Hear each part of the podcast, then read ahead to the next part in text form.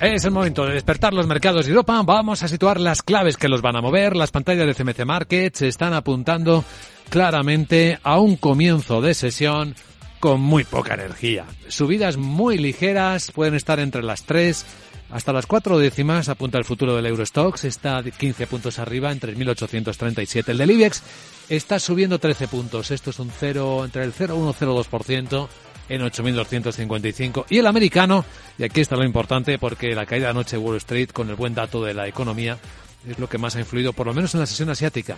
El SP rebota, nada, cuatro puntos, una décima, está en 3.853.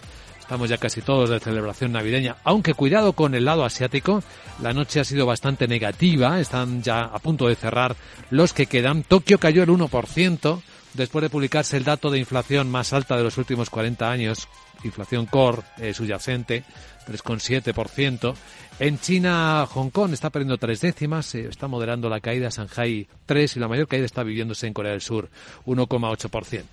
Bueno, ¿cómo viene la sesión europea? Laura Blanco, buenos días. Buenos días, pues echamos un vistazo a las referencias macroeconómicas. Avalancha este viernes y frío, Luis Vicente. Mucho frío, no en Europa, sí en Estados Unidos, porque, ojo, el día de Nochebuena, las próximas horas pueden ser uno de los días de más frío jamás registrados en Navidad en la historia de Estados Unidos. Vuelos suspendidos, aeropuertos cerrados. Sin duda, esto acabará teniendo impacto económico en una de las fechas de más consumo. Dicho esto, después del dato de PIB americano, mejor de lo esperado ayer, malo para el mercado porque se esperan más subidas de tipos de interés, hoy tendremos deflector del PIB, pedidos de bienes duraderos, ingresos y gastos personales, ventas eh, de viviendas, ventas nuevas de viviendas y revisión del dato de confianza de la Universidad de Michigan antes de que llegue la avalancha de datos en Estados Unidos, informe del Bundesbank con esa rentabilidad de los bonos en Europa que sigue subiendo con la expectativa de que el precio del dinero también seguirá al alza. Pues este es el informe sonoro, informe de preapertura de Capital Radio, como cada mañana. Saludamos a don Pablo García, director de Ibacons Alfavario. ¿Qué tal, don Pablo? Buenos días. Hola, buenos días, Luis Vicente. ¿Cómo vamos a llegar a la Navidad? Bueno, parece que está todo el pescado vendido, pero ojito con este mercado. Volvemos, llevamos un año insistiendo en este año de rompepiernas que el mercado de bonos tiene, eh, marca la pauta.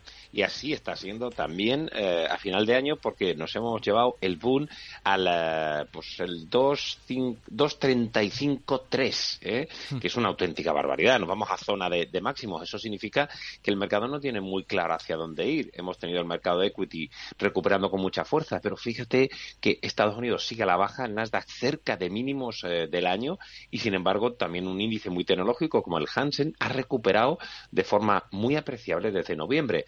Tenemos a los mercados europeos haciéndolo muchísimo mejor que los norteamericanos, cuando sin embargo aquí parece que las cosas se van a poner mucho más complicadas. El dato, como bien apuntas, de Estados Unidos del PIB fue bastante mejor de lo previsto, y da bastante cancha a unos bancos centrales que se han puesto un poquito más hawkish. Desde luego al señor de Guindos que, que, está dando mensajes bastante escabrosos. Así que mm. lo mejor será que pensemos en la Navidad y después de Reyes volvamos a la cruda realidad. Eso es lo que vamos a hacer. ¿Alguien a qué o algo a lo que mirar en particular hoy, mientras tanto? Bueno, eh, desde luego el dato de Japón, que nos viene a decir que la inflación está para quedarse hasta incluso en países que no son típicamente inflacionistas. Como bien comentabais, desde, desde 1981 no veíamos un dato del 3,8% y eso que ha quedado un poquito, una décima por debajo de lo previsto. Ojo con Japón y vamos a ver esta tarde que, tenemos en, Estados Unidos algunos de, los datos eh, que quedan por ahí, pero insisto, no creo que eso vaya a mover el mercado. Bien, pues quédate con nosotros, Pablo. Vamos a ver cómo abre el mercado y comentamos los primeros movimientos, ¿de acuerdo? Fenomenal. Y entre ellos vamos a vigilar, Laura, los del Banco Santander. Bueno, vamos a vigilar al eh, Banco Santander después de que haya nombrado a Ángel Rivera, hombre de plena confianza de Héctor Grisi, el próximo nuevo consejero delegado, como consejero delegado de Santander España. A ver cuál es la estrategia que adopta la entidad. Aquí viene eh, pasó por el Popular y sabe también, conoce muy bien de cerca el mercado comercial en México. Así que a ver cómo cambia la estrategia en 2023. Santander en España, Luis Vicente. También en nuestro foco CaixaBank. Eh, CaixaBank porque la entidad, bueno, el Consejo de Administración ha acordado ejecutar una reducción de capital mediante la amortización de 558 millones de acciones propias y si me lo permites miramos a la CNMV porque acaba de emitir un comunicado sobre Indra. Atención, porque después de que el pasado 23 de junio la Junta de Accionistas de Indra acordase el cese de cuatro consejeros independientes a propuesta de Amber Capital, la CNMV hace públicas las conclusiones